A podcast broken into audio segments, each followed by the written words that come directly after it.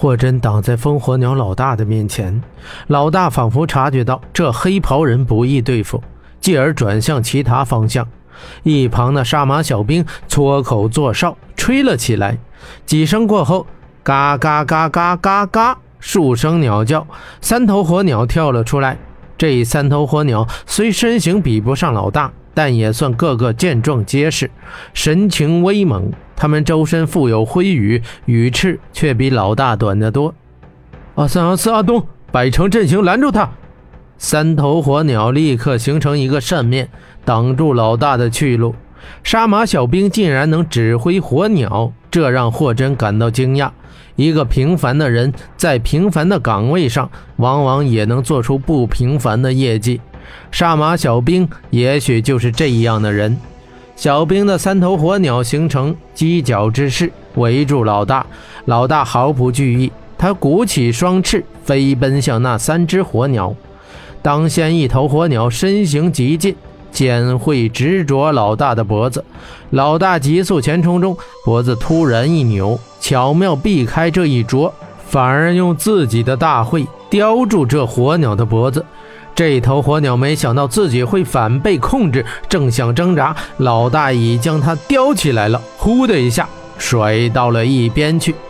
这时，两头火鸟已分别从左右攻击，老大身形不变，骤然跃起，铁爪自上压下，正压在右边火鸟的头部。那火鸟砰的被压到了地面，不能动弹。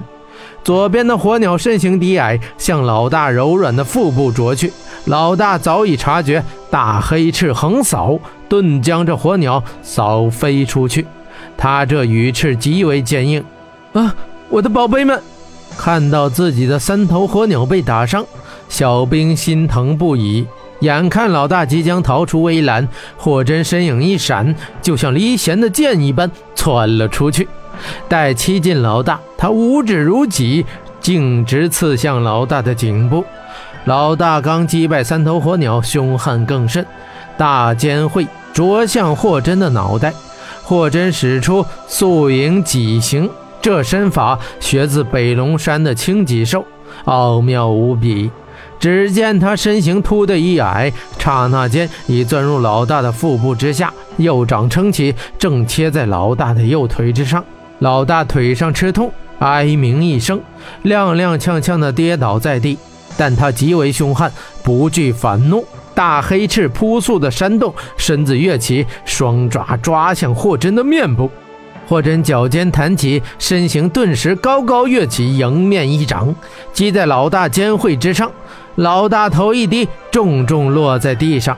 这黑火鸟翻身跃起，此时他已是怒极，一腔怒火不可抑制，他嘎嘎的狂叫着，炸着双翅扑向霍真。他的身形像一柄被掷出的长矛一样，尖喙深的笔直，急速刺向霍真。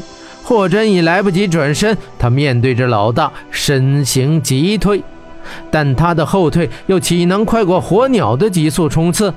老大的尖喙已距他胸口不过半尺，别正面对他，快躲！温莎大叫道：“霍先生，快跑！”沙特小兵也跟着叫道。只有小艾气定神闲，他似乎对霍真是真的有信心。眼看老大的尖会逼近，即将贯穿霍真的胸膛，温莎和小兵连声惊呼。霍真深吸口气，一展黑衣袍，刹那间，仿佛他身后生出一双黑色的羽翼，他的身形如大鹰一般冲向天空，而他的身后正是一根木桩。霍真凌空一个转枕，便落到老大身后。反观老大，全力冲刺中无法及时收力，砰的一声，他的肩会贯穿了那根木桩，撞得老大有些晕乎。他的肩会被木桩死死卡住，拔不出来。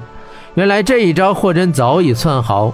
霍真身形落地，朝温莎说道：“快去绑住他，都过来帮忙。”温莎喊旁边的人拿绳子过来，杀马小兵与其他饲养员齐齐的过去帮忙。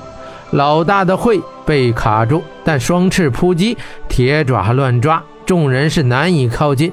霍真走向前，双掌打开，两股元气涌出，立时形成了一个气场，紧紧地裹住了老大，越裹越紧。老大在压制之下逐渐平静下来。众人费了九牛二虎之力，终于将这风火鸟给绑定。